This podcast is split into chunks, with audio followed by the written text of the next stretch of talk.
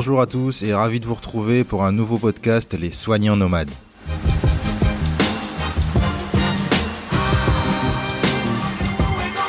Je me présente, je m'appelle Johan et depuis plusieurs années j'anime en famille un blog de voyage intitulé La vie en mauve. Le podcast des soignants nomades, c'est un rendez-vous mensuel qui donne la parole à des professionnels de santé qui ont choisi de suivre le très célèbre proverbe Allez voir si l'herbe est plus verte ailleurs au pied de la lettre.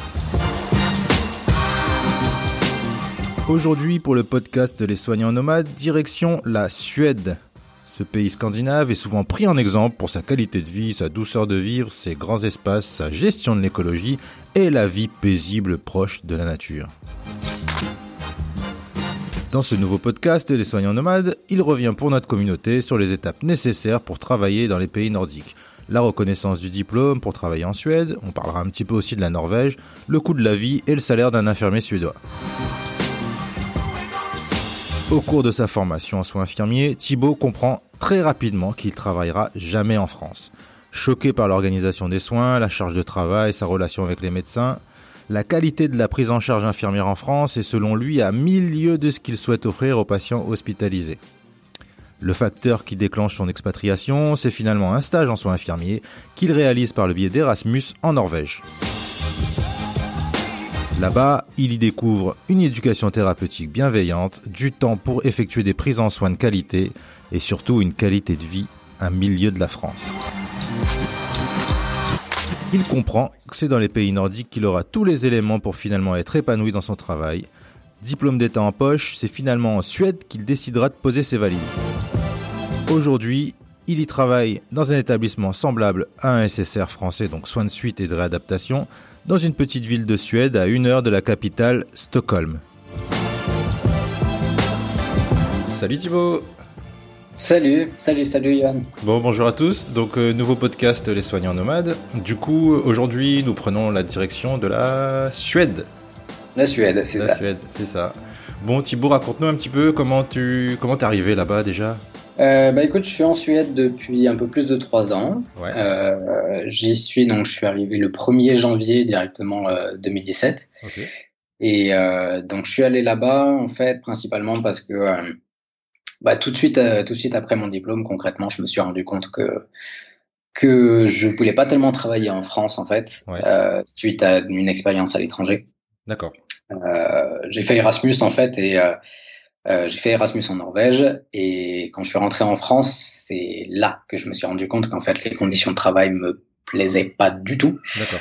Euh, donc euh, concrètement, euh, bon, j'ai pris j'ai pris la décision de, de partir à quasiment à ce moment-là quand je suis rentré en fait. D'accord, ok. Donc ta formation, en fait, tu l'as faite en, en France? C'est ça, Ouais. exactement, à la Croix-Rouge euh, de. Saint-Étienne. Ok.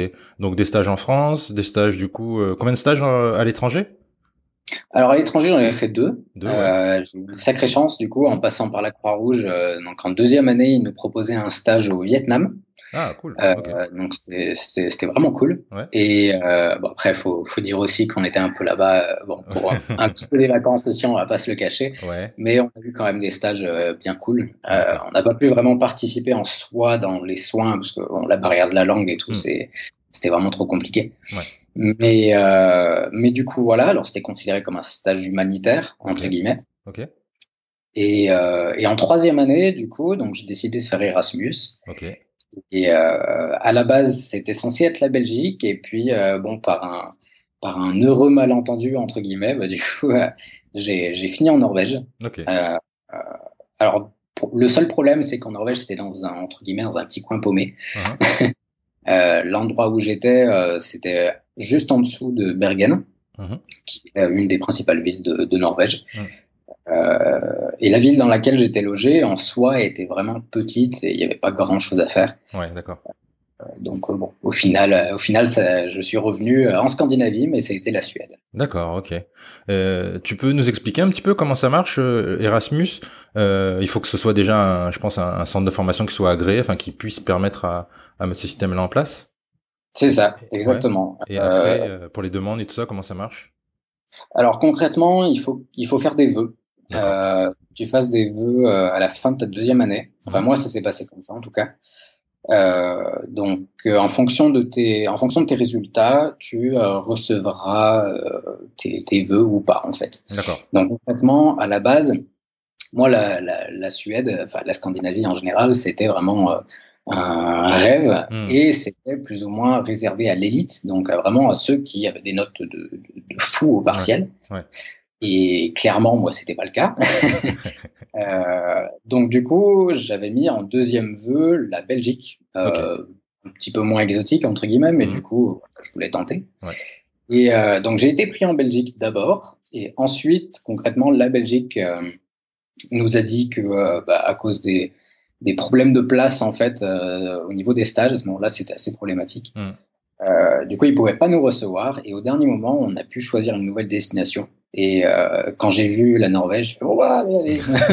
Go, j'y vais. Y a pas. ouais, d'accord, ok. Voilà. Et c'est eux qui s'occupent de tout? C'est eux qui trouvent euh, l'établissement, les logements, tout ça? Alors, pas tel... en fait, ça dépend vraiment des, euh, des universités. Concrètement, euh, en France, donc du coup, c'est encore les écoles infirmières, mais dans beaucoup de pays, c'est universitaire. Mhm. Et en fait, ça marche par accord. Concrètement, euh, la Croix-Rouge avait des accords avec euh, plusieurs, euh, plusieurs universités. Mhm. Et tout dépend de l'université locale. Donc concrètement, la Croix-Rouge, pour nous, a fait office de, comment dire, de lien, si tu veux, Mhm. entre, entre les, deux, les deux points. Quoi. Mais après, du coup, c'est selon vraiment l'université. Donc moi, j'avais un logement qui était, euh, qui était proposé. Mhm. Donc c'était une petite chambre euh, d'étudiants. C'était dans un coin justement qui était réputé pour les, euh, euh, pour les étudiants étrangers. Donc du coup, euh, du coup Ouais. voilà, on avait notre petit coin à nous. Euh, et sans ça, ouais, après, euh, pour tout le reste, euh, voilà, bah écoute, ça s'est plutôt bien passé. Il a fallu faire les démarches administratives, évidemment. Ouais. Et euh, pour le coup, pour ça, on a eu pas mal d'aide de, euh, de, de la Croix-Rouge, mais Mhm. du coup, en fait, euh, la plupart, tu le gères tout seul. Mhm. Donc, euh, donc c'est une bonne expérience, en fait. T'en apprends vraiment pas mal. Hmm, D'accord, ok. Cool. Et du coup, toi, en tant que en tant qu'étudiant, euh, donc t'as as pu, euh, qu'est-ce qui t'a frappé là-bas, notamment différence au niveau de la prise en charge T'as des t'as des t'as des trucs à nous raconter? Ouais, carrément. Bah écoute, la première chose qui m'a le plus choqué, je dirais, dans le bon sens du terme, du Ouais. coup, c'est le nombre de personnes, enfin le, le personnel qu'il Mm. y a pour euh, prendre en soin les patients. Ouais. Euh, concrètement, mon stage, donc j'ai fait deux stages en Norvège, D'accord. un en hôpital en infectiologie euh, et un autre en plus ou moins en libéral. Mhm. Euh, c'est pas exactement libéral, mais enfin bon, c'est, euh, Mhm. c'était un truc là.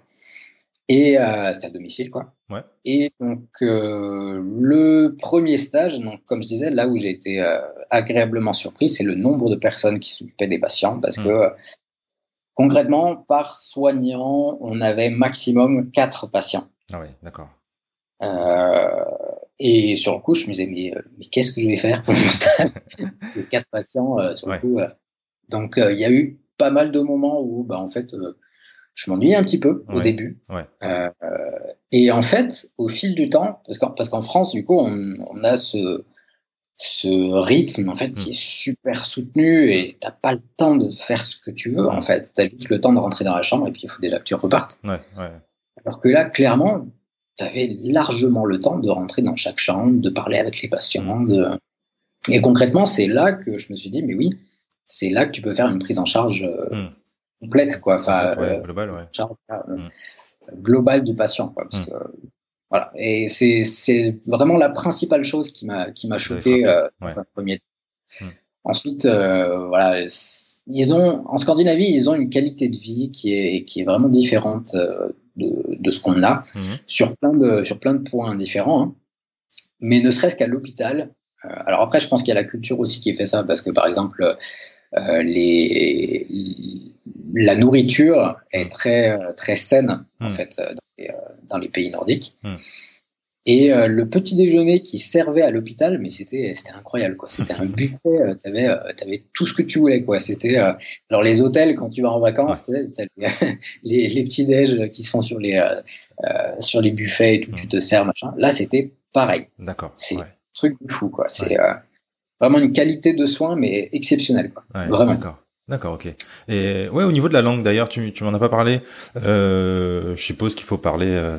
Ouais, c'est ton cas ou pas? Euh, Ouais, bah du coup c'est mon cas. Ouais. Euh, alors du coup, donc c'est ça, je suis plus en, en Norvège, hein, je suis bien en Suède. Mmh. Et du coup, oui, pour la langue, concrètement, c'était alors pendant mon stage en Norvège, c'était l'anglais, évidemment, mmh, puisque je n'avais pas, pas du tout de notion. Ouais. Mais, euh, mais dès que je suis rentré euh, de Norvège, comme je disais, c'est là que je savais que je voulais pas travailler en France. J'ai commencé à apprendre un petit peu euh, le norvégien, le suédois, parce que bon, c'est des, des, langues très, très similaires. D'accord. Et, et du coup, oui, donc je suis. Bah, ça s'est passé très vite, en fait, concrètement, mmh. parce que je, je, cherchais absolument un moyen pour venir en Suède et mmh. venir travailler. C'était un peu, concrètement, la dernière chance pour moi de travailler en tant qu'infirmier, ou alors je restais en France, mais c'était pas en tant qu'infirmier dans tous les cas. Ah ouais, déjà, tu savais, euh, tu savais déjà que, euh, ouais, tout juste après ta formation, c'est quelque chose que, voilà, tu voulais pas, euh, tu voulais pas le ah faire ouais, en France, quoi. Ouais, d'accord. Ah ouais, ouais, direct. Ça a été, euh, mais ça, ça, a été un, même un peu dur au final parce mmh. que déjà quand tu rentres de voyage, tu as toujours un peu le syndrome oui. de entre guillemets, la petite dépression de, de quand tu reviens. Mais donc j'ai eu ça et puis j'ai eu une autre petite dépression en fait en soi quand j'ai eu le diplôme euh, parce qu'en fait, je savais que je voulais pas bosser là, quoi. Donc, ah, euh, c'était. Euh, du coup, quasiment, quasi... je suis resté quasiment six mois à rien faire parce que Ah. du coup, j'étais vraiment bien et je me sentais pas de, de bosser, quoi. Ouais. Et, et du coup, donc, j'ai commencé à apprendre la langue assez, assez rapidement. Assez rapidement, ouais. Hmm. Euh, et donc, comme je disais, je cherchais une porte d'entrée pour, pour rentrer en Suède. Hmm. Et la porte d'entrée que j'ai trouvée, c'est simplement bosser comme garçon au père. Ok, ouais. Euh, et donc, quand le, le, petit garçon était donc à l'école, Hmm. euh, bah, du coup, je rentrais, je rentrais chez, chez la famille, donc euh, en Suède, à Stockholm. Ouais. Et, euh, et je bossais mon suédois à fond, à fond, à fond pour, pour bosser. Quoi. Parce que concrètement, mon contrat d'au pair était de six mois. Et ben, j'avais très peu d'économies. Mhm. Euh, concrètement, c'était euh, marche ou crève. Quoi. Donc, euh, j'ai tout donné pour, euh, Ouais. pour prendre le suédois euh, aussi vite. Et du coup, ça c'est, ça c'est, ça c'est, t'as- mis longtemps, t'as mis beaucoup de temps ou c'est, venu rapidement? Combien de temps concrètement? Bah, concrètement, j'ai pris mon premier job euh, dans, dans les soins, quoi, Ouais. euh, à partir de après six mois. Euh, alors, euh, j'ai- j'aime bien dire, tu sais, pour flatter l'ego un peu, que Ouais. j'ai appris en six mois, mais en vrai, c'est pas vrai. Euh, parce que donc j'ai bossé en tant qu'aide-soignant au bout de six mois, D'accord. mais euh, mais en vrai, ça a été horrible. hein. Les premiers jours en tant que en tant qu'aide-soignant, du coup, Ouais. je comprenais rien de ce qu'on me disait. horrible. ouais. En plus, je travaillais en gériatrie Ok. et je travaille toujours en gériatrie d'ailleurs. Donc, tu sais, les personnes âgées ont souvent une manière un peu différente de parler, Oui. soit euh, du fait que la dentition est un peu euh, problématique, soit, bah, soit parce qu'ils parlent comme ça simplement. Et, euh, et j'avoue qu'il y a des trucs, mais je comprenais rien. quoi. comprenais Je comprenais rien du Mm. tout. Ouais. Euh, donc, euh, les trois premiers mois ont été très très compliqués. D'accord. Euh, je revenais chez moi, euh, j'étais euh, épuisé, puis je bossais encore comme un taré pour, euh, pour apprendre tout le vocabulaire que j'avais noté sur mon petit carnet. et t'as pris, t'as pris des cours du coup ou c'est vraiment quelque chose que t'as fait toi, une démarche personnelle sans forcément euh, euh, des supports autres euh, bah, du coup, j'ai fait les deux en fait. Ouais. Euh, j'ai commencé donc le premier niveau de, de suédois à la Folkuniversitet, donc D'accord. euh, concrètement l'université du, du peuple, donc, qui est basée à Stockholm. Ouais. Enfin, il y en a plein dans, de différentes Et euh, donc du coup, j'ai fait des stages intensifs avec ma compagne, qui est Mhm. infirmière aussi et qui est venue en même temps, en même temps que moi. Euh, donc on a pris un stage intensif là-bas. Donc concrètement, c'était euh, une période de cinq semaines. Et pendant, cette, pendant ces cinq semaines, mis à part le week-end, tu avais donc deux heures de cours par jour D'accord. où euh, concrètement, ils parlaient pas du tout anglais, ou alors très très peu, ils parlaient vraiment que, que suédois, Mhm. sauf pour nous, nous expliquer vraiment les bases, histoire qu'on ne soit pas totalement paumé, quoi, mais euh, on va dire que 80% des cours, c'était en suédois. D'accord. Donc, euh, bon, une sacrée évolution, là, euh, ça a été euh, énorme. Mhm. Et puis, le souci, c'est que ça coûtait très cher. Pour, pour cinq semaines, il fallait compter, je crois, autour des 600, 600 euros, sachant que j'avais peu d'économies à côté. Donc, la moitié de mon salaire, enfin, une bonne partie, non, la totalité, en fait, de mon salaire d'opère qui passait dedans. Ouais. Donc, ouais, c'était un peu compliqué. Donc, du coup, j'ai fait une petite, on va dire, un quart de de l'apprentissage à, euh, l'université. Mm. Et le reste, euh, j'ai fait tout seul avec les livres qu'on avait à la base parce que c'était euh, mm. c'était vraiment trop cher, je pouvais pas me le permettre. Quoi. Ouais, d'accord, ok. Et aujourd'hui, alors, du coup, tu maîtrises? Ouais, bah écoute, euh, ça va, je. Vas-y, fais-nous bah, rêver. Lâche-nous une petite phrase là en suédois pour voir. Uh, hej på er, jag heter Thibaut, jag är sjuksköterska och jobbar här i Sverige. Ok, enchanté. enchanté. du coup, tu disais... euh, ouais. euh, bonjour tout le monde, je m'appelle Thibaut, je suis infirmier, je travaille en Suède. Ok, cool. Super. euh, au niveau administratif, du coup, est-ce que tu as préparé des choses particulières Tu sais, est-ce qu'il, euh, du coup, la Suède demande euh, un visa particulier pour travailler, euh, un statut particulier, ouais Alors, concrètement, en tant qu'Européen, mm. tu, tu as le droit, si tu veux, de rester en Suède pendant une période de, de trois mois mm. si tu n'es pas employé, si tu n'as pas, si, voilà, si pas d'emploi. Euh, après ça, donc concrètement, si tu restes plus longtemps, il faut que tu t'inscrives à ce qu'ils appellent Skatteverket. Donc c'est plus ou moins les, les, impôts en fait en Suède. Mm. Euh, il faut que tu t'enregistres là-bas, histoire qu'ils sachent que, tu es là, et puis que tu commences à payer des impôts, etc. etc. Sauf que si tu n'as pas de, euh, contrat, mmh. euh, de contrat de travail, il faut que tu montres que tu es de quoi, de quoi vivre, en fait. Il mmh. faut que tu prouves que tu es de quoi vivre. Sans ça, ils ne t'autorisent pas, en fait, l'inscription, et du coup, ils te renvoient, ils te renvoient chez toi. D'accord. après, moi, donc, la chance que j'ai eue, c'est que j'ai trouvé une annonce de, de garçon au père euh, assez rapidement au final. Mmh. Euh, même si c'est pas c'est pas évident comme garçon, mmh. mais du coup, euh, quand je suis arrivé en Suède, en fait, j'avais déjà mon contrat de travail dans, ce domaine-là. Donc, donc, du coup, j'ai pas eu de soucis à ce niveau-là. Et comme j'ai été déclaré, mmh. concrètement, j'ai été directement inscrit à Skatteverket aux impôts. Donc, je n'avais pas à me soucier de ça. Et, et ensuite, en fait, tout s'est enchaîné assez rapidement. Donc, j'ai trouvé mon job, etc. Mais, euh, mais en soi, ouais, en tant qu'Européen, tu peux, tu peux rentrer dans le pays, tu peux y rester un petit peu.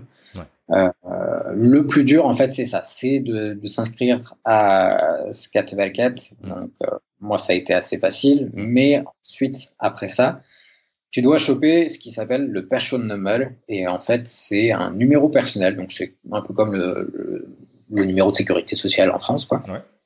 Sauf que tout est lié à ce passion number. Mmh. Donc, euh, euh, ton compte en banque est lié, ton téléphone est lié, ton, si tu prends un abonnement à la salle de sport, tu donnes ton passion number histoire que ce soit lié à toi, etc. si tu cherches un travail, ben, ton employeur pourra chercher ton passion number et puis regarder ce que tu faisais avant, etc. C'est un système très particulier quand même. Ouais mais ouais, en gros, le person number, c'est un peu le Saint Graal. Euh, hmm. Une, fois que tu l'as, il y a une bonne partie des choses qui sont. Euh, qui s'enchaînent après, ouais. Ouais, c'est ça, qui s'enchaînent. Ouais, Ouais, ça me fait penser un peu au Brésil. Au Brésil, c'est un peu le même, euh, pas le même problème, mais le même système. C'est-à-dire que ouais, t'as un numéro, je sais plus comment il s'appelle ça, le CPN, CPN, euh, bref, je sais plus. Et en gros, ouais, ce numéro-là, il te sert à, à tout. C'est-à-dire que tu vas faire tes courses, tu le donnes. Tu vas euh, faire quelque chose d'administratif, tu le donnes. Euh, ça, et j'en discutais justement avec un, un, Brésilien, il me disait que ça servait aussi à fliquer un peu les gens et à savoir un peu euh, mm. ce qu'ils font. Enfin voilà. Mais officiellement, ouais. ouais c'est aussi pour, je crois que c'est un, un, truc par rapport aux taxes, aux TVA, aux déclarations d'impôts je sais plus trop. Mais ouais, ça, ça, ressemble un peu à ça en tout cas. Ok. Ouais, bah c'est un peu ça, exactement. Moi, je, je reconnais exactement ça, ouais. Hmm, d'accord, ok. Et du coup, t'es venu, t'es pas venu tout seul alors, t'es venu avec ta copine, donc infirmière? Ouais. C'est ça. Et elle, c'était son projet, elle aussi? Alors c'était son projet elle aussi. Alors ce qui est drôle, c'est que euh, à la base, quand on a fait nos vœux infirmiers, mhm. euh, nos vœux, euh, pardon pour Erasmus, Erasmus on se connaissait pas, on n'était ah pas dans la même école. moi j'étais à Saint-Étienne, elle était à Lyon, donc en plus voilà. Et, et concrètement tous les deux, on a fait le vœu d'aller en Belgique. On se connaissait toujours pas. Hein. Ouais. tous les deux été acceptés. On a tous les deux été refusés ensuite pour les raisons que j'expliquais avant. Ouais. Et donc, elle a eu le même processus que, que moi, donc elle a dû rechoisir une école. Et moi, j'ai choisi la Norvège. Elle, elle a choisi la Suède. elle était à Stockholm. Et en fait, on s'est rencontrés justement dans une réunion juste avant de partir, qui était à Lyon, justement, avec tous les étudiants de la région qui partaient à l'étranger, etc. Et puis, bah, du coup, on s'est plus lâché, en fait, et euh, voilà, elle est venue, euh, elle est venue avec moi. D'accord, ok. Le destin, c'est magique. C'est beau, c'est beau. euh, donc, concrètement, là, tu commences à bosser. Tu, tu bosses dans quelle structure, tu m'as dit? Alors, je bosse donc, dans un petit hôpital, une petite clinique. C'est alors c'est tenu par Capio, qui est qui est aussi qui est aussi en France. Ouais. et du coup, c'est de la gériatrie, donc c'est de la, de la XSR. Mhm. Euh, donc soins de suite et réadaptation. Et euh, voilà, bah, du coup c'est un petit peu ça. Puis euh, là je bosse à 80% parce que du coup j'ai l'entreprise aussi, j'ai une entreprise aussi à côté. Donc du coup, mais pour le boulot d'infirmier en tout cas c'est voilà c'est là-bas. D'accord, ok. comment se passent tes premiers jours? Ça va? Pas de pas trop de difficultés? En tant que infirmier, infirmier ça a été un peu particulier quand même.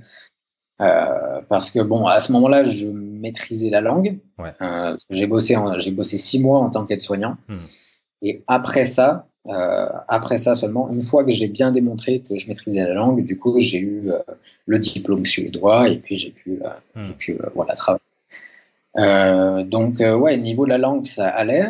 Après, bah, ouais, ça m'a fait bizarre dans le sens où déjà quand j'étais en France, quand j'ai reçu mon diplôme, je me sentais pas 100% hmm. sûr. Hmm. Euh, mais là, euh, il y avait il y avait six mois, euh, enfin même neuf mois du coup, pendant lesquels bah, j'avais pas bossé en tant qu'infirmier. Donc au début, c'était un peu c'était un peu compliqué. Après en soi, bon, ça s'est bien passé parce que bon, bah, j'avais encore j'avais encore les infos, quoi. J'avais rien rien perdu, quoi. Mais bon, c'est juste le, le, stress de s'y mettre, c'était assez compliqué. Mais du coup, la chance que j'ai eue, c'est que j'avais des collègues qui m'ont qui m'ont vraiment aidé et, avec lesquels je travaille toujours d'ailleurs. Donc mm. c'est euh, je leur suis très reconnaissant. D'accord, ok. Et euh, tu avais une période de doublure, tu étais accompagné à ce moment-là ou tu étais vraiment lâché tout seul? Non, non, alors du coup, tu as une période de doublure. Mm. Euh, pour ça, les... En, Suède, alors c'est pas partout comme ça, mais bien souvent, la doublure est énorme. Concrètement, tu peux compter à peu près deux semaines. Deux semaines. Deux semaines de doublure. Hmm. Euh, ce qui pour moi était euh, hmm. énorme aussi, et en même temps j'étais bien content de l'avoir puisque j'étais euh, un peu stressé quand même. mais alors moi j'ai eu un, j'ai eu trois semaines en fait au lieu de deux semaines. Parce que bah, il y avait plusieurs choses que je connaissais pas forcément du système. en Suède, en tant qu'infirmier, en tout cas, j'ai pas fait beaucoup de services pour le moment, mais hmm. dans le service dans lequel je travaille, en tout cas, on a beaucoup plus de responsabilités euh, surtout par rapport à la sortie des patients. Euh, parce qu'il faut que tu planifies leur sortie dans le sens où euh, il faut que tu vois que tout fonctionne à la maison, il ah faut que tu vois que ils puissent prendre ses médicaments correctement à la maison. donc, il faut que tu contactes un petit peu tous les acteurs extérieurs pour que pour planifier un petit peu la maison. Hmm. Enfin, le retour à la maison. Hmm. Voilà, exactement. Donc, du coup, c'est c'est super intéressant. Après, le métier d'infirmier en soi, hmm. Bah, les principales différences, c'est voilà, le fait que tu aies moins de patients. Mhm. Euh, tu en as un petit peu plus qu'en Norvège. Donc, euh, quand tu travailles euh, deux jours, tu en as six. D'accord. Ça va, c'est quand même par rapport à ce CSR, ça, ça, comparé à la France. Ouais, voilà. En CSR, bon, franchement, ça va. Et donc voilà, tu en as six. Et et puis voilà, donc euh, tu distribues les médicaments, mmh. tu, euh, tu fais un point avec le médecin. Mmh. Donc, euh, dire que là aussi, c'est un truc qui est vraiment différent, dans le sens où c'est vraiment une discussion avec le médecin. Mmh. C'est, il te demande ton avis pour voir comment va le patient, il te demande ce que tu en penses, est-ce que le patient a besoin d'aide à la maison, etc. Donc, tu es vraiment beaucoup plus impliqué, en fait, je trouve, dans le soin, parce que enfin, l'idée que j'avais un petit peu en France, entre guillemets, c'était que euh, bah, tu es en dessous du médecin et, mm. tu fais ce qu'il te dit, en fait. Ouais, c'est un peu ça. Euh, donc là, en Suède, en général, d'un point de vue culturel, tu as moins d'hierarchie. Mm-hmm. Et euh, ça, ça, se ressent vachement à l'hôpital dans le sens où, ouais, tu, ben, tu, tu, participes vraiment à la planification. et tout ça, quoi. Donc c'est vraiment, euh, il te considère presque comme son égal, quoi. Ouais, tout à Hmm. C'est vraiment différent, quoi. Vraiment. Ouais, bah pour comparer, ouais, tout à fait. Euh, un médecin en France, c'est lui qui va justement gérer la sortie et qui va, euh, qui va euh, mettre en place des prestataires à domicile s'il y a besoin, une infirmière libérale. Et ça, du coup, ça, c'est ton boulot à toi. Exactement. Hmm. Ouais. Et, en fait, ça, concrètement, dans mon service, deux fois par semaine, on a un, euh, ce qui s'appelle rondem, donc la ronde en fait avec le, Hmm. avec le médecin. Et euh, là, pour le coup, on parle vraiment du côté que administratif, euh, où, voilà, comment va le patient, est-ce qu'on peut l'envoyer à la maison dans la semaine, comment il se débrouille, est-ce qu'il peut marcher, etc. Ouais. Et en fait, ton boulot, c'est ça, en fait, c'est de récupérer des informations du, comment s'appelle, du kiné, du Mhm. physiothérapeute, tout ça, voir un petit peu s'il y aurait besoin d'un euh, mince, j'ai oublié le nom, d'un d'un déambulateur Ouais. ou de choses comme ça. Et, euh, et en fait, voilà, tu es, tu es un peu le centre de, de tout Mhm. ça. Alors, heureusement, on a une secrétaire médicale qui nous aide beaucoup. Mhm. Euh, mais, euh, mais du coup, ouais, sans ça, bah, c'est notre rôle aussi de euh, booker, booker le- pas l'ambulance, mais le transport, du coup, pour qu'ils rentrent, pour qu'ils rentrent chez eux, etc. Donc, c'est vraiment très, très large, en fait. Et, euh, et c'est super intéressant parce que là aussi, tu prends en charge le patient euh, de Ouais. A à Z. Ouais, tout à fait. Ouais. cool. D'accord, ok. Euh, on n'a pas parlé de la reconnaissance du diplôme. Tu, tu l'as euh, abordé un petit peu, mais ça se passe comment du coup? Euh, bah, en fait, c'est ce qui est intéressant, c'est que à partir du moment où tu, tu as fait ta formation dans un pays européen, Ah. euh, ta formation est directement reconnue en fait, D'accord. parce qu'elle fait partie des lois européennes et donc bah, logiquement ils n'ont pas le droit de te la refuser. Hmm. Euh, par contre, il faut quand même avoir une équivalence dans le sens où il faut que tu prouves justement que ton diplôme fait partie de, de ces lois européennes, est bien conforme, etc. Hmm. Donc il faut que tu ressortes un peu tous les papiers, euh, Ouais. bah, ton diplôme évidemment, Ouais. euh, tous les papiers un petit peu, euh, Tout le tu programme, sais, genre, Hmm. voilà les programmes, les, les unités les feuilles de stage que tu remplis à la fin, etc. Tu fais traduire tout ça Mhm. Et euh, soit en anglais, soit en suédois. Et en fait, tu, donnes ça à euh, l'autorité, si tu veux, qui est responsable des infirmiers, Mhm. euh, qui fait partie de l'État. D'ailleurs, c'est pas un truc privé comme en France avec l'ONI. Donc voilà, tu donnes tout ça, et puis après, donc il faut que tu prouves que, que tu parles suédois couramment. D'accord. En tant qu'aide-soignant, j'ai pu bosser sans forcément parler couramment, couramment. Enfin, je me débrouillais pas trop mal, mais enfin bon, comme je disais, les débuts étaient un peu catastrophiques. Euh, mais vraiment, en tant qu'infirmier, c'est une, euh, une demande absolue. Quoi. C'est, sans ça, ils ne t'acceptent pas. Ouais. Et c'est le moindre des choses, je trouve. Oui, je pense aussi. Ouais. Du coup, voilà, ouais, c'est, c'est un peu ça. Après, là où c'était galère, c'est que euh, tu devais un petit peu faire le lien entre les, les agences françaises Ouais. qui devaient te donner des papiers, etc., euh, des attestations comme quoi ça rentre bien dans la loi machin de l'Europe. Mm. Euh, euh, c'était la partie un peu galère, Mm. parce que ne serait-ce que pour avoir ces papiers, c'était euh, une horreur. Mm. Euh, mais une fois que tu les as, une fois que tu les as fait traduire euh, et que tu prouves donc que tu parles bien suédois, bah y a pas de souci, à ce moment-là Ouais. ça marche. Ouais, d'accord, ça se fait plutôt facilement. et- Ok. Ouais, ouais, ouais. T'es juste tributaire des, des délais administratifs, quoi. Voilà, c'est ça, Mm. c'est ça. Ok. exactement. Ok. Et comment ça se passe avec la population euh, en tant qu'expatrié, du coup? Ça se passe bien, même avec les patients? Ouais, bah écoute, ça se passe euh, plutôt bien. Mm. Euh, après, donc c'est un pays qui est très nationaliste, donc ils sont très très très fiers de leur pays. Mm. Euh, et c'est marrant, rien que ça, c'est très drôle de voir quel point en fait c'est exposé en fait, parce que tu as Mm. des drapeaux de partout, Partout, ouais. de partout. Quoi. Du coup, ils sont très fiers de leur pays et c'est c'est cool. Mm. C'est vraiment très bien. Euh, et euh, bah, du coup, là où ça a été plus compliqué de m'intégrer bah, par rapport à la langue, Hmm. en soi, le, ça a été assez compliqué euh, parce que du coup, bah, quand tu commences à travailler dans un hôpital, euh, ils supposent bah, que tu travailles, que tu bosses, enfin que tu parles euh, correctement suédois. Mm. Du coup, bon, euh, quand ils voient que tu rames un petit peu, ils ont un petit peu moins de patience quand même. Mm. Et euh, après, la chance que j'avais, c'est que bah, je suis français Mm. et le entre guillemets le statut français, enfin le l'image que les gens ont des Français, ça aide beaucoup. Parce ah, que même, positif. encore, ouais, en positif. Parce que tu vois, même encore aujourd'hui, alors je parle couramment suédois, mais bon, il peut toujours y arriver une petite pépite qui fait que le patient ne comprenne pas, ou que moi je ne comprenne pas d'ailleurs. Euh, du coup, je me présente en général, je dis bonjour, je m'appelle Thibaut, je suis infirmier, euh, je viens de France. Hmm. Donc, si jamais tu comprends pas, hmm. ça vient de là, mais après, il y a juste à reformuler, etc. Et en général, du coup, ça se passe assez bien. Hmm. Donc, euh, voilà. Après, il y a eu quelques petits conflits où tu avais des patients qui disaient Oh, moi, je veux pas être traité par un Français, je veux être traité par un Suédois, machin. Mais bon.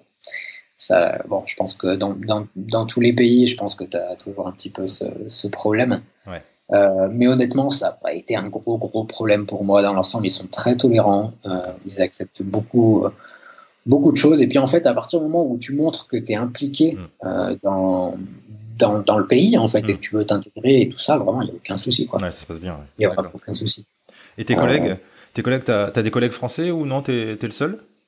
Alors, j'ai une collègue française. Ah, elle est, elle est aide-soignante. Elle a vécu ici en Suède pendant très très très longtemps. Là, ça fait au moins 35 ans, je crois, qu'elle habite en Suède. D'accord. Euh, donc du coup, maintenant, elle a plus, euh, elle parle plus suédois que français au final. Ouais. mais euh, mais oui, elle est française et j'ai quelques amis aussi qui sont français. infirmiers aussi qui travaillent dans d'autres dans, d'autres hôpitaux. D'accord. Mais mais oui, la population française ici est quand même assez assez hmm. importante, ouais. D'accord, ok. Par rapport au, au coût de la vie, euh, est-ce que tu trouves, comparativement à la France, euh, est-ce que le coût de la vie est un petit peu plus élevé, équivalent, un peu moindre? Alors, c'est un peu plus cher quand même. C'est plus cher, ouais. Pas, ouais. Hmm. Faut pas se le cacher. Euh, le, salaire va avec. le salaire est supérieur. après, c'est vrai que le plus compliqué concrètement, c'est le logement. Le logement parce que c'est un système très particulier aussi en Suède, dans le sens où il y a beaucoup de gens qui achètent et très peu de gens qui louent. Donc, euh, c'est très compliqué de trouver un logement à la base, hmm. sauf, si, sauf si tu as déjà des connaissances. Euh, sinon, euh, bah, les six premiers mois, j'étais hébergé dans ma famille au père, hein, c'était dans le, dans le contrat. après ça, du coup, bah, il, faut trouver, il faut trouver un logement. Et là, c'est plus compliqué. déjà parce que c'est très rare, et puis parce que c'est très cher. Hmm. tu as des, des, chambres, mais c'est incroyable. Enfin, la chambre que j'avais quand j'étais au père, euh, c'était euh, donc j'étais dans le centre-ville, mhm. Euh, pas très ouais, pas très loin de la de la station centrale. Mhm. donc je payais pas de loyer évidemment puisque c'était dans mon, mhm. dans, dans, dans, mon contrat quoi. mais une fois que j'ai terminé et que j'ai commencé à travailler, j'ai vu que le, propriétaire de cet appartement avait mis une annonce comme quoi il voulait louer, louer cette chambre-là comme un supplément de revenu. Quoi. d'accord. Cette chambre-là, en, en gros, c'était un placard à balai, quoi. Enfin, j'avais, j'avais, euh, un lit et puis bon. Après, pour moi, c'était, euh, ça suffisait largement. Hein, j'avais juste ce qui est mm. nécessaire. Enfin, c'était parfait. Mm. Euh, mais cette chambre, il la louait 800 euros. Ah ouais, d'accord. Enfin, 8000, 8000 couronnes, donc ça fait un petit peu plus. Ouais. Euh, et après, ouais, c'est, c'est, c'est, c'est très compliqué dans le sens où tu as des appartements qui sont louables, oui. déjà de base. Euh, ce qu'ils appellent en première main. Donc, euh, du coup, tu as un contrat euh, bah, qui dure vraiment sur le temps, où en général, tu n'as pas de fin. Mmh. Mais c'est très difficile d'en trouver. il faut que tu t'inscrives sur des listes particulières, pour mmh. des listes d'attente, en fait. D'accord. Sauf que pour avoir un appartement comme ça, en moyenne, il faut attendre une douzaine d'années. Ah ouais. Donc, ouais, ouais, c'est très très long. Et du coup, ta solution, c'est soit d'acheter un appartement, si tu as les fonds. Mmh. Euh, donc pour acheter un appartement, il faut avoir au moins 10 ou 15% si tu veux de la somme totale. D'accord. Après le reste, euh, voilà, tu vois avec la banque. Mmh. Soit, bah, du coup c'était pas mon cas, hein, j'avais pas cet argent-là. Mmh. Soit euh, tu loues en deuxième main. Donc soit c'est des, des gens qui ont acheté un appartement et qui, qui te le louent, c'est considéré comme en deuxième main. Parce que c'est un système, enfin bon voilà. Euh, soit c'est quelqu'un qui a déjà la location et puis qui veut le sous-louer. Mais alors là, le problème, c'est que il y a, euh, il y a quelques lois, mais il y a quand même beaucoup de personnes qui font un petit peu ce qu'elles veulent Hmm. au niveau des loyers, et du coup, souvent, c'est très très cher. Donc, euh, rien pour ça, c'est un peu compliqué Hmm. niveau. au Hmm. début, ça a été, ça a été vraiment ric-rac. Hmm. Et euh, après, bah, tu as la nourriture qui est un petit peu plus chère. Euh, et puis euh, le transport aussi qu'il faut compter. Euh, après, ça dépend d'où tu habites. Mm. Moi, je suis à Stockholm, à la capitale. Ouais. Et, et là, pour le coup, il faut compter une centaine d'euros par mois pour une carte de bus. Quoi. Donc, voilà, c'est assez cher. Donc, du coup, s'il y a des gens qui, qui écoutent et qui sont intéressés pour bosser en tant qu'infirmier en Suède, il faut, faut avoir quand même un, un, petit peu de fonds derrière, histoire de pouvoir survivre un petit peu à quelques temps. Ouais, C'est ça. Et, euh, euh, comment tu travailles alors euh, tu, tu, tu travailles combien de temps par semaine euh, le- le- Euh, alors, bah, concrètement, par semaine, euh, à 100%, quand Mhm. on travaille à 100%, c'est à peu près 39 heures. 39 heures. Pour ça, l'avantage, c'est que ça correspond à peu près. Euh, C'est-à-dire qu'on te donne des horaires, et puis euh, si on te dit euh, tu finis à 3 heures, à 3 heures, tu t'en vas. Tu, euh, voilà. Si t'as pas fini, c'est pas grave, c'est tes collègues du soir qui reprendront. Mhm. Et, et c'est normal, en fait, de Mhm. faire ça. Du coup, au début, j'avais un petit peu de mal. je restais toujours une demi-heure, une heure de plus. Ouais. Mais au bout d'un moment, mon chef, il m'a dit euh, non, non, tu, tu te casses. Après, donc, du coup, j'étais là, ah bon, d'accord. Ouais. Donc, euh, donc voilà. Euh, là, en ce moment, je bosse à 80% Ok. Parce que, euh, parce que du coup, sur le côté, j'ai euh, j'ai monté une entreprise euh, pour. bah, c'est passé par plein d'étapes, mais du coup, en- là, j'ai repris un petit peu et du coup, je. Bah, j'aide, je, je veux aider, en tout cas, les infirmiers français à venir s'établir en Suède, justement. Toi Donc, aussi. Voilà. c'est cool. Ben vas-y, parle-en. Euh, comment elle s'appelle ta, ta boîte? Euh, bah, écoute, ça s'appelle euh, Vivre en Suède, Ok. tout simplement. Euh, euh, j'ai, bah, c'est, c'est, c'est assez nouveau. Hein. Mhm.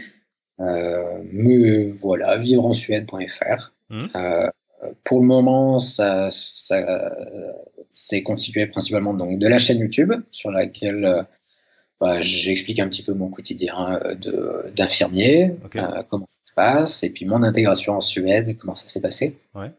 Et puis, euh, je donne un petit peu des conseils, euh, comme là, euh, comment, comment s'intégrer en Suède, comment bah, faire face, par exemple, au prix du loyer, comment faire attention aux arnaques qui, qui tournent, parce qu'il y en a. Ouais. Euh, et puis un peu tout ça, quoi. Donc, coup, euh, Et comment elle t'est venue cette idée alors? C'est un truc que tu as constaté? Tu as constaté, tu as pu échanger avec euh, d'autres expats qui avaient des difficultés justement par rapport à, à la vie Bah. Ouais. c'est ça. En fait, il y a plusieurs éléments qui font que c'est relativement compliqué de, de venir s'intégrer en Suède, ne serait-ce que le côté euh, pécuniaire, comme je disais Mm. là. Euh, mais euh, il y a aussi bah, la barrière de la langue qui fait que là, là pour le coup, tu n'as vraiment pas le choix. Il faut que tu apprennes la langue euh, sans ça, sans ça tire à nulle part. Mm, Quoi. Après, il y a d'autres métiers dans lesquels tu peux très bien parler anglais euh, sans aucun souci. Quoi. Tu, tu bosses dans l'informatique, tu peux très bien parler anglais. Tu peux vivre en Suède en parlant anglais. Vraiment, il n'y a pas de souci. euh, la plupart Mm. des gens parlent anglais. Mm. Euh, mais pour ce qui est d'infirmier, ouais, euh, c'est le plus compliqué, je dirais, c'est principalement la langue. Et puis faire face à l'hiver aussi, parce que l'hiver en soi est quand même assez Assez rude, j'imagine. assez vache, ouais, assez rude. Euh, puis bon, il y a, y a quand même pas mal de personnes qui sont intéressées euh, par la Suède. D'ailleurs, j'ai été recontacté il y a peu de temps par un, par un, un étudiant infirmier euh, qui, qui était une génération avant moi, Ouais. qui a fait un stage Erasmus en Suède et qui travaille justement à Stockholm euh, Ah, excellent. euh, depuis peu justement. Mhm. Donc, euh, donc ouais, ouais c'est euh, c'est un pays qui attire vachement en fait par rapport justement aux conditions de travail. Mhm. Du, coup, bah, du coup, comme je suis passé un petit peu par ces étapes et que bah, je me suis un peu mis dans la mouise Mhm. plusieurs fois, donc du coup, je pense que ça peut être sympa de transmettre un petit, un petit peu ça quoi. Ouais, c'est une chouette idée. Bravo. Voilà. Ok. Ben ouais, tu nous fileras l'adresse et puis on marquera tout ça là. Je fais un article de Mhm. blog à chaque fois euh, après les podcasts et on mettra les liens. Euh, Cool. Et puis ouais, je pense aussi niveau que- qualité de vie, euh, on n'a pas parlé grands espaces et tout ça, mais je pense qu'il y a de quoi faire. T'as pu bouger un petit peu toi? Bah, pour la plupart, je suis resté un petit peu à Stockholm quand même. Je- pour le coup, Stockholm, je connais bien. Après, pour le reste, j'avoue que j'ai pas tellement eu le temps, en fait, de, de, voyager. Euh, ça fait pourtant trois ans que je suis là, hmm. mais euh, j'avoue que la séparation avec ma famille a été un peu dure au début, donc euh, les vacances, je les ai privilégiées en fait pour aller en France, Plutôt, plutôt, que de voyager. Hmm. Alors là, pour le coup, avec le Covid-19 et tout ça, bon, je vais rester en Suède. Donc, enfin, découvrir un petit peu plus les environs. Mais, mais pour le coup, ouais, tu as, vraiment de quoi faire, tu as vraiment de quoi voir. Et en fait, ce que je trouve trop bien mmh. par rapport à Stockholm, euh, alors les autres villes, j'avoue que j'ai pas visité. Euh, il y en a beaucoup qui considèrent que Malmö, qui est au, qui est au sud de, de, la Suède, quasiment à la, enfin pas très loin de la frontière du Danemark, euh, est plus sympa, un petit peu plus chaleureuse. Après, bon, j'avoue que j'ai pas été là-bas, donc je peux pas, je peux pas trop, pas trop dire. Mais en tout cas, Stockholm, j'aime beaucoup parce que je trouve que, en fait, quand tu changes de quartier, tu as l'impression de changer complètement de ville. Quoi. Hmm. Euh, tu as des, on va dire des âmes hmm. complètement différentes en fait. Euh, du coup, euh, tu vas à Gamla Stan, donc la vieille ville, euh, qui est le point un petit peu touristique de Stockholm. Hmm. Ensuite, tu vas euh, à la station centrale qui a une station de métro, hein, seulement une station de métro, ça n'a rien à voir, vraiment rien à voir. C'est euh, un centre, euh, bah, le centre euh, technologique, quoi, si tu veux, où enfin où tu as un petit peu tout, tout, le monde qui travaille, quoi, concrètement. Donc c'est vraiment très différent. Et on peut dire qu'à peu près où que tu sois à Stockholm, c'est pas très grand comme ville, hein, mm. par rapport à Lyon, c'est juste une portion de Lyon. Hein. C'est vraiment, c'est vraiment tout petit, portion que c'est la capitale. Mm crois qu'il y a un million, un million de personnes à Stockholm, donc c'est vraiment. Euh, pour ça, c'est cool aussi, parce que du coup, tu, tu vas dans une capitale, mais t'es pas submergé non plus de. Euh, non plus de, de, bah, de, de, gens, quoi. ouais, tout à fait. Et, euh, et, donc, ouais, où que tu sois en fait à Stockholm, tu as toujours un accès à la nature en euh, à peu près 10 euh, minutes, 10 minutes de métro max, mm. ou 10 minutes à pied. Ouais. là, par exemple, j'ai la chance d'habiter un peu en centre-ville. Euh, ça va bientôt se finir d'ailleurs. En, août, il va falloir qu'on déménage. Mmh. Euh, et pour le coup, euh, c'est vraiment en, bus, j'en ai pour, pour 5 minutes en fait de, rejoindre le centre-ville.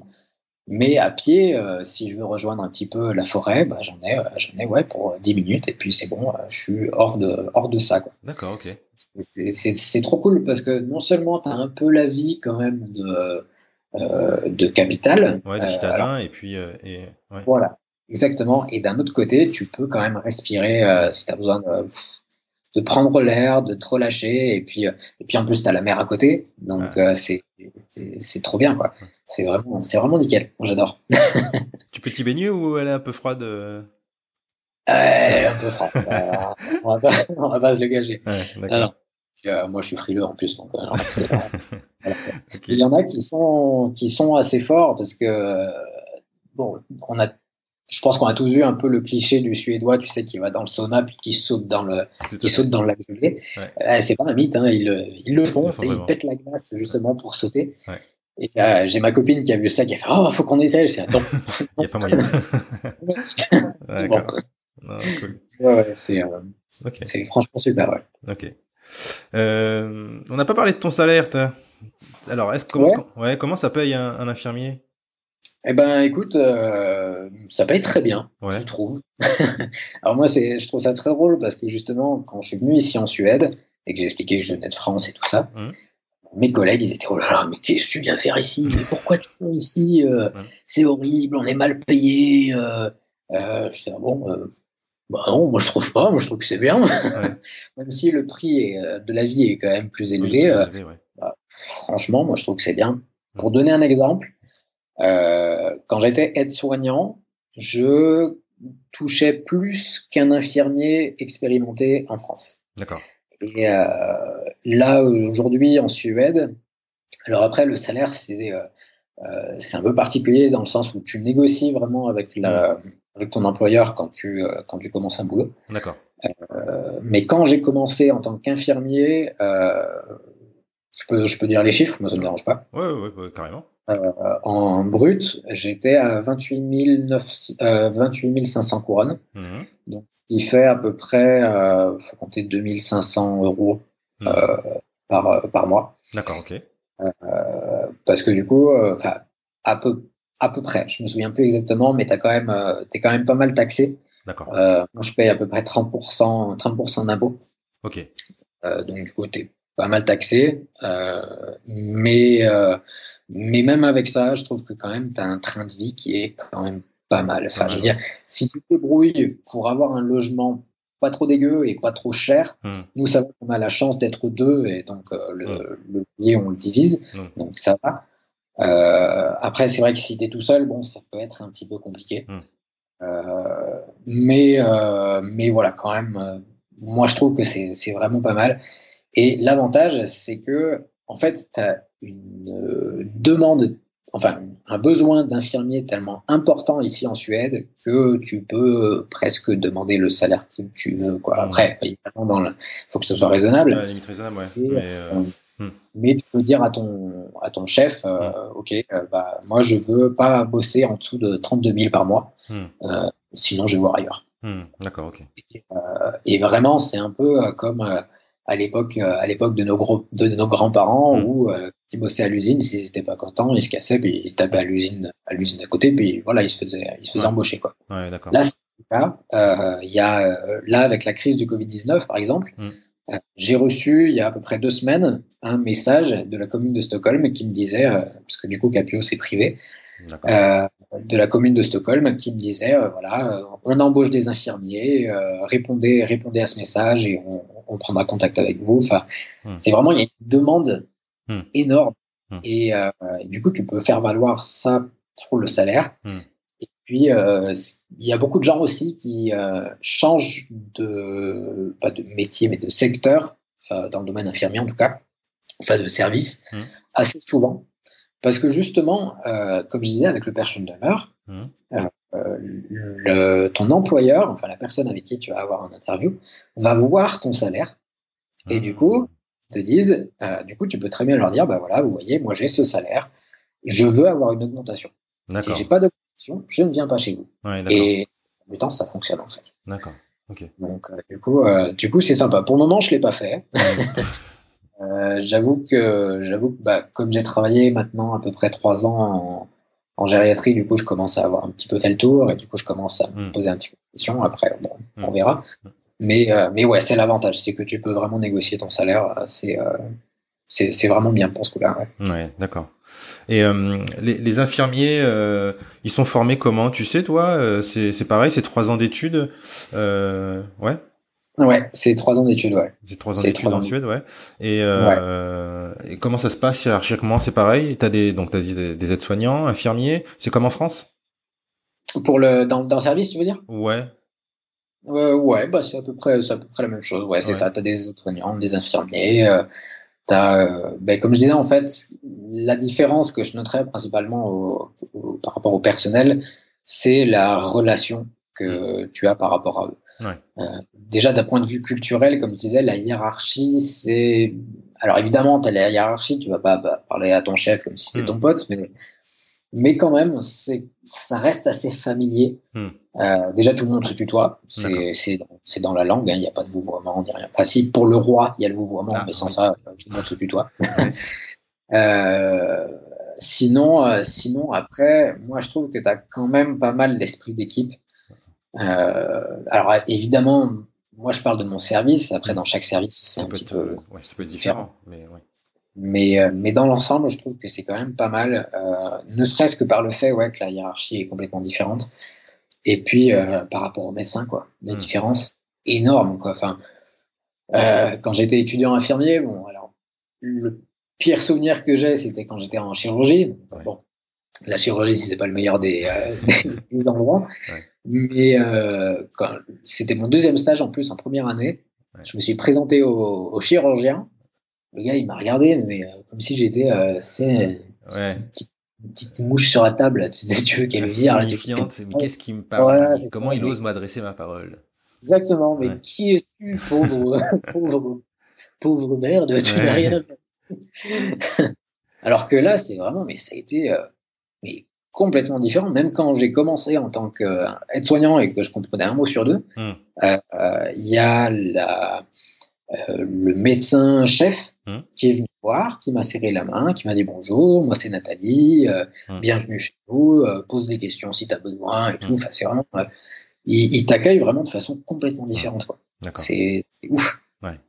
C'est ouf, c'est ouf. Et même avec ton chef, je trouve que tu as, as, une relation qui est vraiment différente dans le sens où, oui, bah, en fait, il place donc évidemment le patient au centre, euh, mmh. au centre du, boulot, c'est normal, mmh. mais tu as quand même une importance assez, euh, assez énorme mmh. dans le sens où ils veulent que tu te sentes bien au travail. Euh, donc, par exemple, dans le personnel, tu auras un délégué, alors ça n'a rien à voir avec le syndicat, hein, mais tu auras un délégué qui est responsable de Arbeitsmilieu, donc le, le milieu du travail, en fait. ouais, voilà.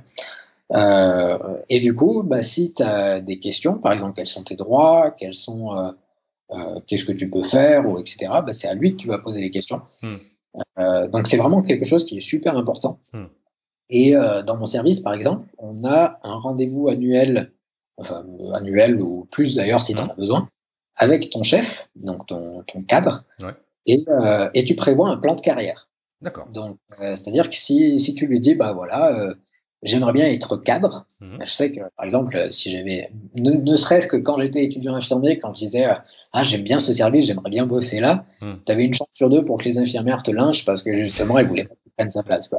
d'accord. Euh, alors que là, justement, au contraire, elles vont, enfin, évidemment, c'est pas tout le monde, mais, mais là, pour le coup, je sens vraiment le contraire dans le sens où ta chef est là pour t'écouter, pour, euh, pour te donner un coup de main, pour t'aider. Euh, si tu veux te former plus loin, justement, pour devenir euh, cet infirmier spécialiste, mmh. bah, elle va t'aider, elle va voir en fonction de, en fonction de tes besoins, en mmh. fonction de tes projets d'avenir, etc. Enfin, c'est, c'est, vraiment différent, en fait. On prend vraiment en charge le personnel comme une partie super importante, en fait. Tu as, une reconnaissance qui, qui, qui change tout. Ah, bah, bah, je pense qu'ils ont, ils ont raison. De toute façon, tu as tout à y gagner à ce que ton, ton personnel soit, soit bien au travail. C'est-à-dire que c'est quelqu'un qui va rester, qui va, qui va s'investir, qui va, enfin voilà, mm. les, toutes les, tous les effets bénéfiques de cette, cette, cette ces attentions-là, bah, elles sont, elles sont prouvées et ça, il n'y a pas photo. Ah ouais, ouais, carrément, carrément. Je suis entièrement d'accord. Ok. Mm. Et euh, en termes de spécialité, justement, euh, qu'est-ce que, qu'est-ce qu'il est possible de faire euh... Ah bah écoute, euh, là c'est le côté super intéressant mhm. parce que euh, tu as, beaucoup de, de formations en fait, beaucoup de spécialisation. Euh, sans parler d'aller très loin dans la recherche, dans les trucs comme ça, tu peux, tu peux le faire aussi. Mhm. Hein. D'ailleurs, c'est implanté en Suède depuis plus longtemps qu'en France. après, pour ce qui est d'infirmiers spécialistes, je ne saurais pas te dire exactement combien il y a de formations. Okay. Mais au total, il y en a, je dirais à peu près entre 8 et 10. D'accord. 8 et 10. Donc, euh, tu peux être infirmier spécialisé dans l'urgence, infirmier spécialisé dans la psychiatrie. D'accord. Euh, donc là, par exemple, moi, ça m'intéresserait énormément, soit de faire de l'urgence ou de la psychiatrie euh, en formation. parce que, par exemple, la psychiatrie, dans ma formation en tout cas, alors après, pour s'il y a des étudiants infirmiers qui écoutent, par exemple, ils ont peut-être une autre euh, un autre point de vue là-dessus. Moi, en tout cas, je trouve que la psychiatrie, c'était un peu balayé en fait. Euh, c'était vraiment très vite balayé. On disait voilà, il y a la schizophrénie, voilà, il y a une polarité. Mmh. Et puis on t'expliquait pas trop au final ce que c'était. Enfin, moi, c'est mon, c'est mon point de vue. Ouais. Et, euh, et, là, je trouve ça incroyable en fait que tu puisses avoir quand même une, une formation entièrement dédiée à ça quoi. C'est mmh. une formation de deux ans quand même. Donc, euh, deux ans à mi-temps. Euh, donc c'est quand même assez poussé en fait. Ils vont mm. vraiment très très loin dans la formation.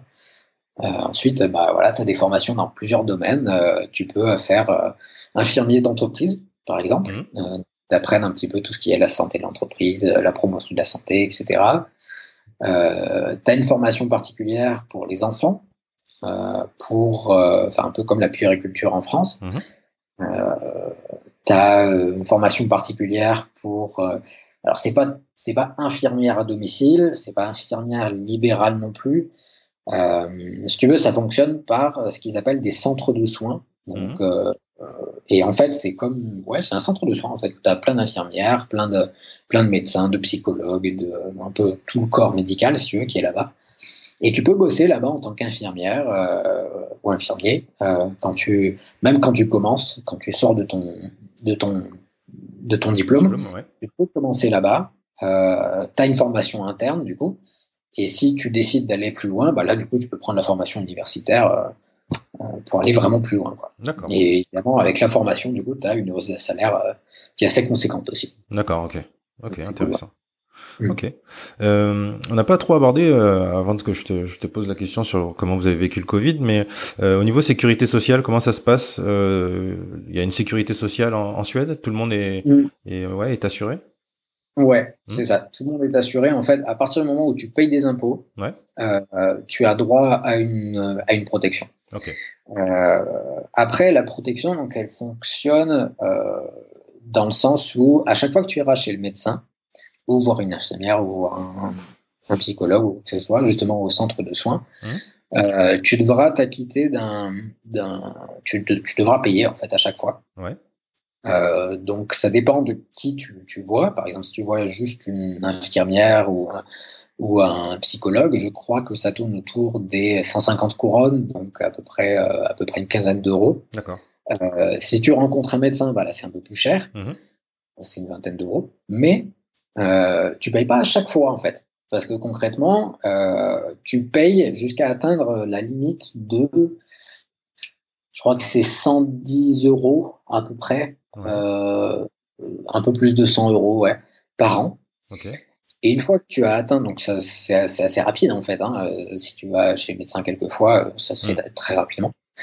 Euh, bah en fait, à ce moment-là, tu as ce qu'ils appellent la free coach, donc la, la, carte gratuite, en traduction littérale. Et, et, en fait, à ce moment-là, les soins sont gratuits.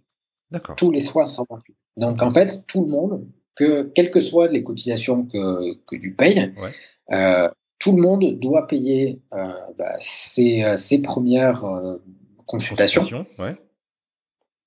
Et une fois que c'est fait, et eh ben, du coup, voilà, tu tu payes plus. Et euh, c'est exactement pareil pour les, pour les médicaments. Donc, du coup, tu payes, tu payes une certaine somme et à partir bah, de certaines sommes, en fait, quand tu la dépasses, du coup, tu es protégé. tu as ce qu'ils appellent la, la protection au cas où, concrètement, au cas où tu as des, des hmm. médicaments vachement onéreux. Hmm.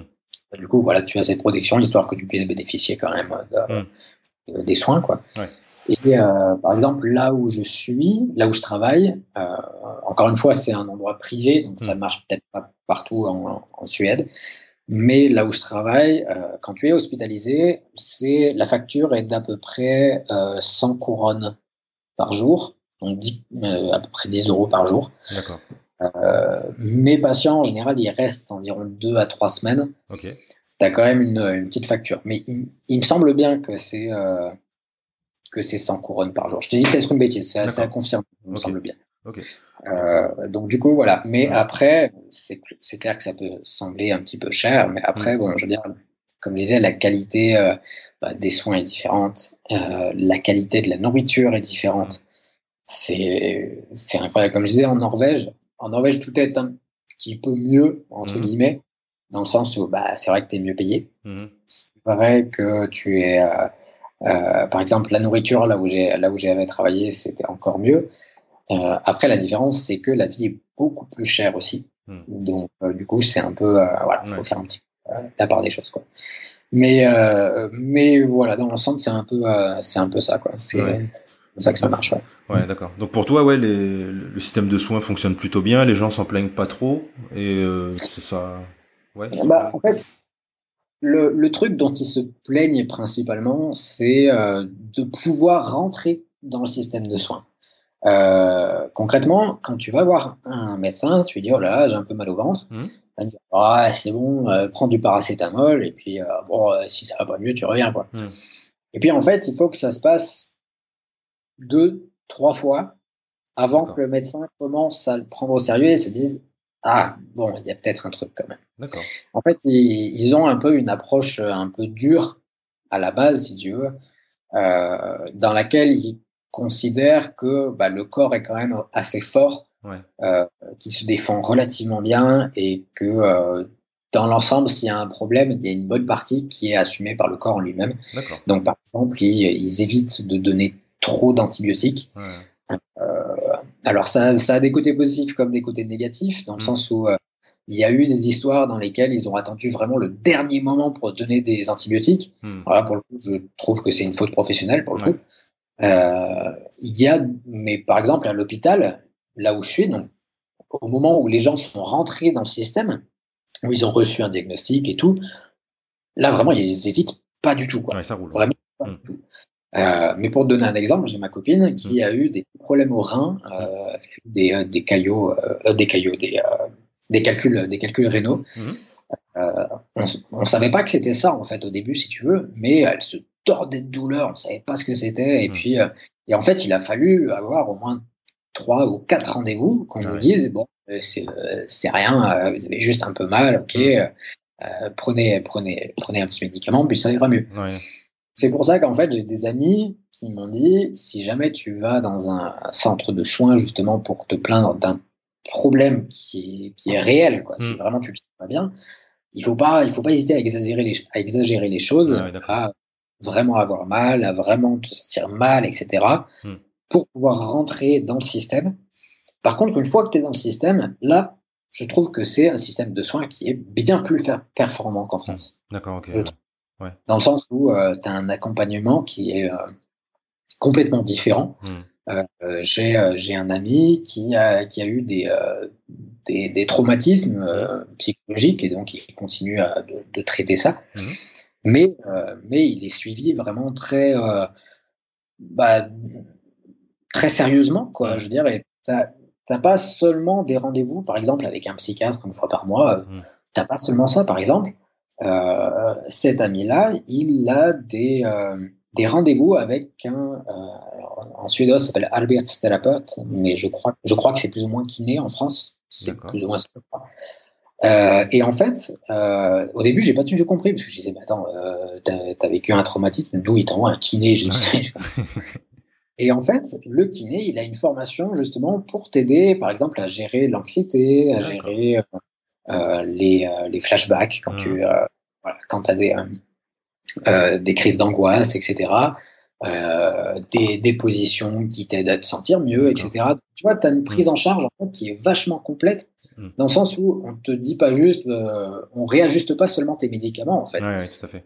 Mm. On prend un peu tout ce qu'il y a sur le côté, mm. euh, comme là par exemple, bah voilà, t'apprendre à gérer au mieux ta pathologie bah, euh, au quotidien. Mm-hmm. après, tu as, aussi des spécialités, par exemple infirmière, tu en as qui sont spécialisées dans le diabète. Euh, diabète Watoshka.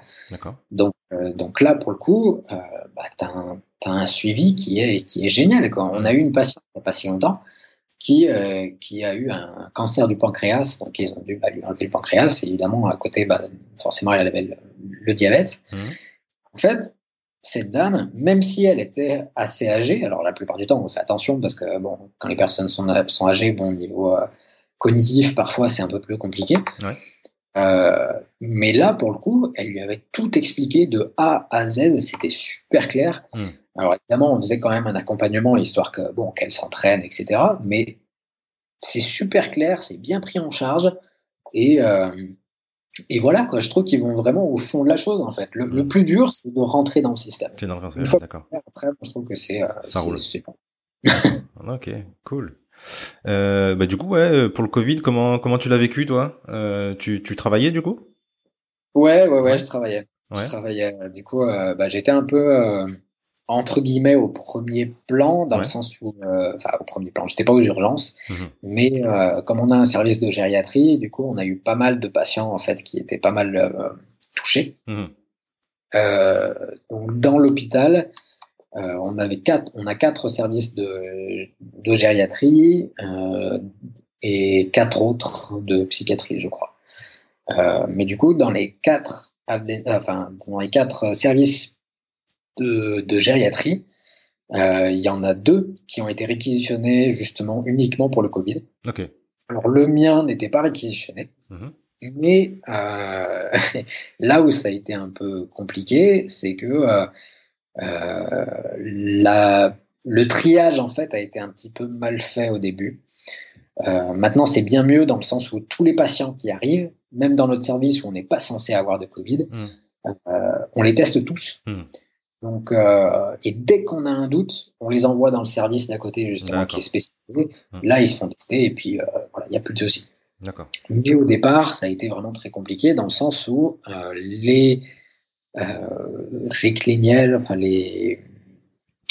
Ah mince, les, les lignes directrices qu'on devait suivre, les règles à suivre, voilà, simplement. Désolé. C'était, donc, tu avais tu avais des règles qui étaient dictées évidemment par le gouvernement, mais tu as des règles aussi qui étaient dictées en interne, puisque c'était euh, c'était privé. Ils avaient un petit peu leur mot à dire. Et concrètement, on n'avait pas du tout de, euh, de protection. Pas du tout, tout, du tout. Rien. Rien du tout. Genre, euh, tu n'avais pas de masque, tu n'avais pas de visière, tu avais les gants, mais gants, bah, c'est l'usage normal. Quoi. Ouais, ouais, tout à fait.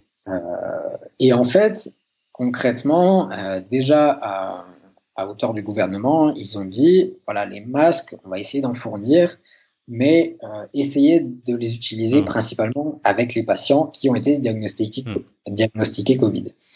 Sauf que le problème avec cette pathologie, on l'a tous vu, c'est que tu peux très bien avoir le Covid euh, pendant, euh, pendant deux semaines et puis, et puis ne pas avoir de symptômes. Et puis après, justement, là, ça se déclare. Et puis, et puis voilà. Quoi. Enfin, je veux dire, on a encore eu des problèmes avec euh, des, des, tests, si tu veux, qui étaient pris, qui ont été négatifs, et puis deux jours après, le patient qui commence à tousser. Ouais. Euh, justement. ouais. Mmh, mmh. Voilà, quand le patient est dans une chambre multiple, en plus, c'est génial. Ah en plus, donc, euh, donc voilà, donc ça a été assez compliqué, et, euh, et, en fait, plusieurs fois, on a eu des réunions avec nos chefs, et on leur a dit, mais pourquoi vous ne nous donnez pas en fait la possibilité d'avoir ces protections-là hmm. Parce que, euh, ok, le gouvernement n'a pas été très très clair dans le sens où euh, bah, tout le monde qui était potentiellement exposé devait avoir des, masques, hmm. mais euh, le côté privé a eu un gros gros impact là-dessus aussi, parce que concrètement, bah voilà, ils refusaient simplement qu'on ait des qu'on ait des protections dans tous les cas, mmh. même si on avait de gros doutes sur un patient euh, qui commençait vraiment à tousser, qui commençait à, mmh. être fatigué, à avoir du mal à respirer, etc. Non, non, pas de protection, rien du tout. Euh, on leur a dit, mais attendez, on, risque, on, risque gros quand même, la fin, c'est pas rien. Et puis, nous, on a une équipe quand même relativement jeune, donc euh, mmh. soit on craignait un petit peu moins, même si, même si ça n'atteint pas que les personnes âgées.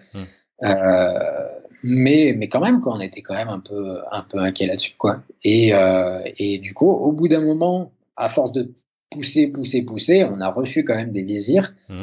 euh, qu'on désinfecte à chaque mmh. fois entre chaque patient et tout. Mais ça a été assez compliqué. Ouais. D'accord. Tu, tu, sais pourquoi? C'était pour euh, c'était un coup euh, c'était à cause de, euh, de, faire des économies sur sur euh, le coût du matériel ou c'est vraiment que c'est parce qu'il n'y avait pas de stock Honnêtement, honnêtement, je ne saurais pas trop te répondre euh, parce que euh, les, les, masques chirurgicaux, évidemment, on peut pas, euh, tu peux pas les fabriquer toi-même. Donc bon, là, c'est compliqué. J'imagine qu'ils ils avaient le stock, si tu veux, mais c'était priorisé vraiment pour les services qui étaient dédiés au Covid. Et du coup, dans ces services-là, en fait, il y a eu un très faible pourcentage du personnel qui a été qui a été atteint. Mmh Par contre, dans notre service, on avait de, de, protection, ben là, il y a eu, euh, à la pire des périodes, on a eu entre 60 et 70% du personnel qui a été, euh, qui était malade, euh, qui moi-même était testé positif au Covid. Ah ouais, d'accord. donc du coup, du coup, ouais, c'était assez, assez pénible, quoi. Et, et, j'avoue que je comprends pas pourquoi hmm. ça a été fait comme ça, parce hmm. que on a même une collègue qui a dit, mais attends, les masques chirurgicaux, ok, je comprends, tu peux pas aller de chambre en chambre comme ça parce que tu as plus de risques de transmettre, hmm. mais le visir, pourquoi? Parce qu'à mmh. ce moment-là, on désinfectait. Mmh. Ils disaient si vraiment c'est un, un, problème euh, budgétaire, mmh. bah, on peut très bien s'en fabriquer. Je veux dire, il y a des tutos euh, sur Facebook, sur Facebook, YouTube ou quoi que ce soit. Ils on s'en fabrique tant qu'on respecte les règles d'hygiène basiques justement de euh, désinfecter entre chaque chaque salle, etc. Bah, voilà, ça devrait fonctionner quoi. Mais si tu veux, ça venait de la tête de de la clinique et potentiellement de Capio, hmm. qui a été racheté il y a peu de temps par une entreprise française. D'accord. À savoir si ça a un lien, je sais pas. Hmm. Mais, euh, mais du coup, ça a été assez compliqué. Ouais. Mais par exemple, j'ai contacté justement euh, l'étudiant infirmier qui est infirmier maintenant, justement, dont j'ai parlé tout à l'heure, là, qui m'a longtemps. Euh, il m'a dit que justement, dans le, un des hôpitaux principaux de, principaux de Stockholm dans lequel il travaille, euh, là, pour le coup, ils avaient toutes les protections, il n'y avait pas de souci et tout. Donc, je pense que c'est plus de l'ordre privé que de l'ordre euh, national, en fait. Ouais, d'accord. Après. ok. Et euh, en plus, stratégiquement, je crois que, enfin, la Suède du coup a, a, a décidé de, de, faire un peu euh, autrement par rapport à ses collègues européens.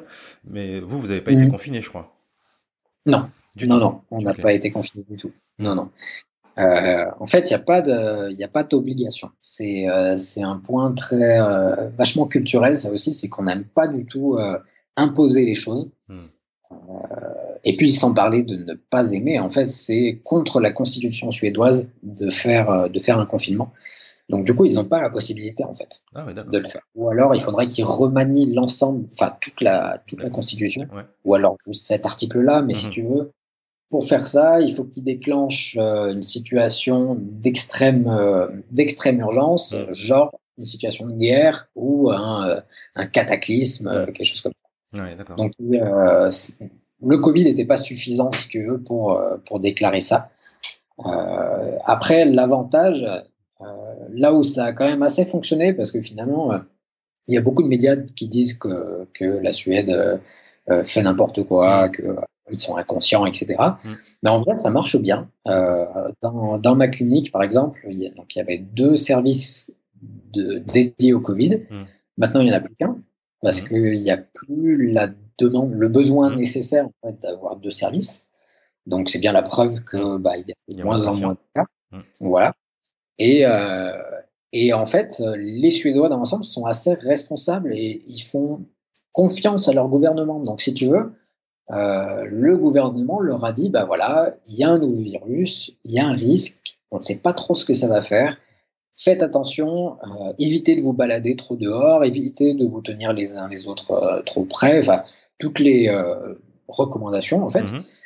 Et c'était relativement bien respecté en fait. le seul souci, c'est qu'en ce moment, il y a un petit, un petit relâchement mhm. avec, avec les chaleurs, mhm. avec le beau temps, avec tout ça. Bon, il y a un petit relâchement, du coup il, il, demande de faire quand même assez attention. Mmh. Mais dans l'ensemble, honnêtement, ça a quand même bien marché. Donc, euh, du coup, euh, c'est ça, ça m'énerve en fait de voir un petit peu des, euh, des, médias qui crachent sur la Suède en disant Oh, regardez ce qu'ils ont fait, mon Dieu, ils sont inconscients, ils font n'importe quoi, ils n'ont rien, rien à faire. Enfin, c'est c'est pas vrai en fait. C'est pas vrai. Ouais, comme, tu, ouais, comme tu dis culturellement c'est qu'en fait finalement c'est qu'il n'y a pas besoin de faire une loi parce que les gens sont assez responsables pour euh, pour le faire d'eux-mêmes. Donc du coup euh... exactement. d'accord ok. Euh, alors après ils ont passé quand même des, des lois euh, pour dans le sens limiter les, les grands les grands rassemblements mm. de plus de 100 personnes de 50 personnes par la suite euh, mais en fait, ils n'ont jamais fait de loi euh, très restrictive hmm. euh, de, de, la liberté, en fait, de la hmm. liberté de chacun. donc, les restaurants sont encore ouverts. et j'avoue qu'au début, moi aussi, j'étais mais révolté, révolté en fait de voir comment ça se passait. C'était au début de la crise, en fait, au moment où l'Italie était au pire du pire. On se disait, mais, mais, pourquoi ils font ça? Pourquoi ils ferment pas les frontières? Pourquoi ils ferment pas Pourquoi on n'a pas un confinement, etc. Euh, et j'ai même écrit un, article sur euh, expatfemme euh, ou femmeexpat.com euh, sur lequel justement j'expliquais, mais mais ils font rien, etc.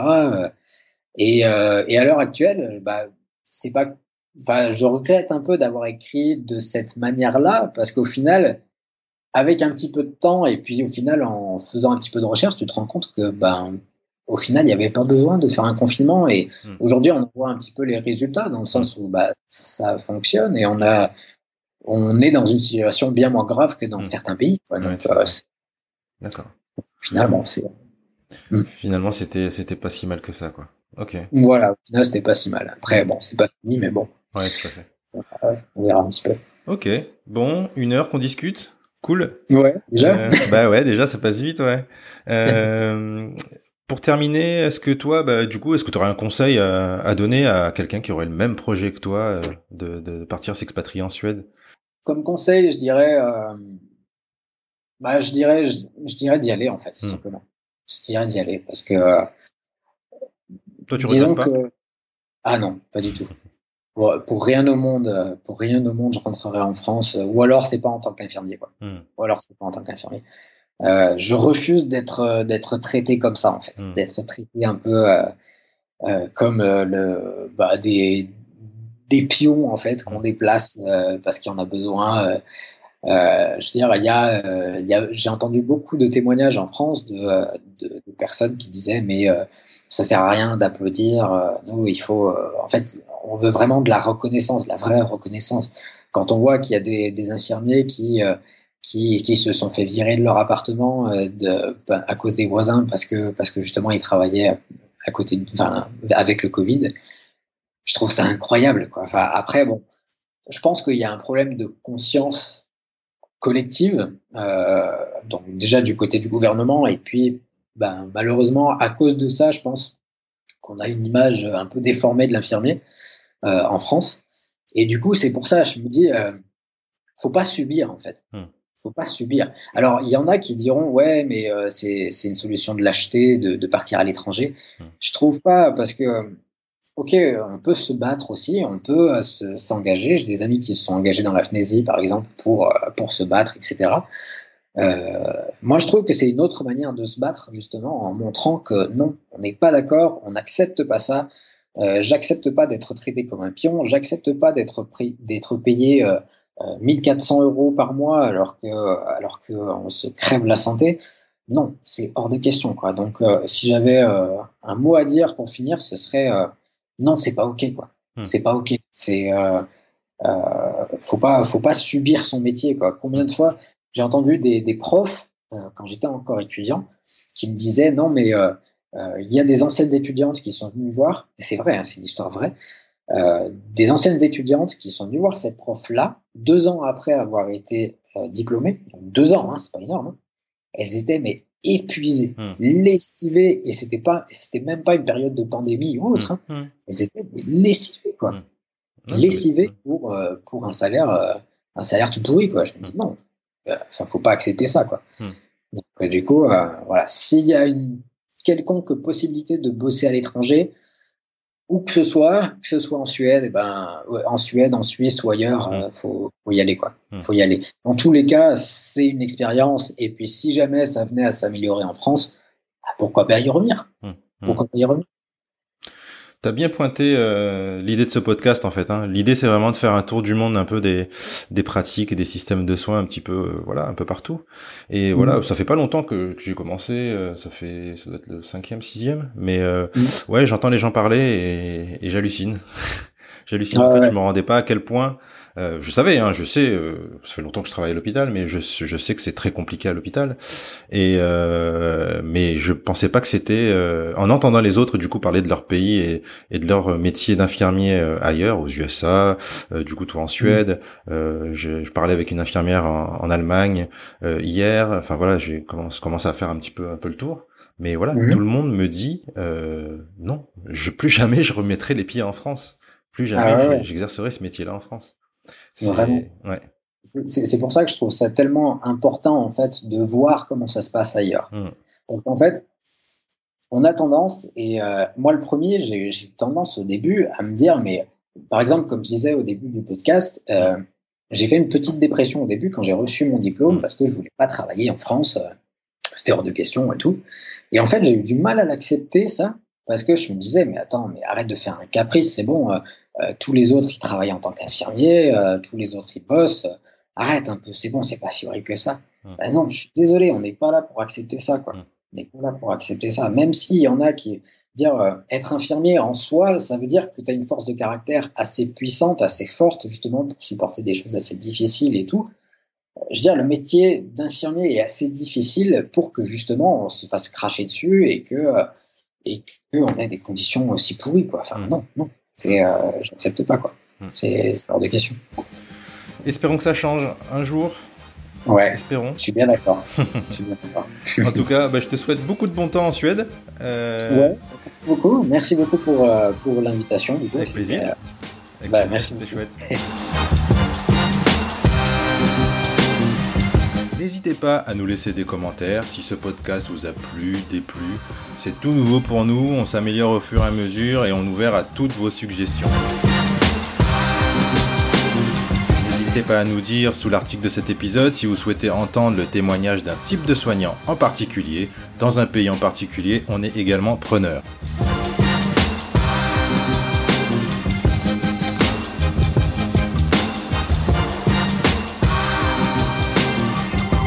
Et enfin, quelque chose d'important, laissez-nous un commentaire dans l'application Apple Podcast si vous écoutez le podcast sur un appareil Apple. C'est extrêmement important pour le référencement de ce podcast.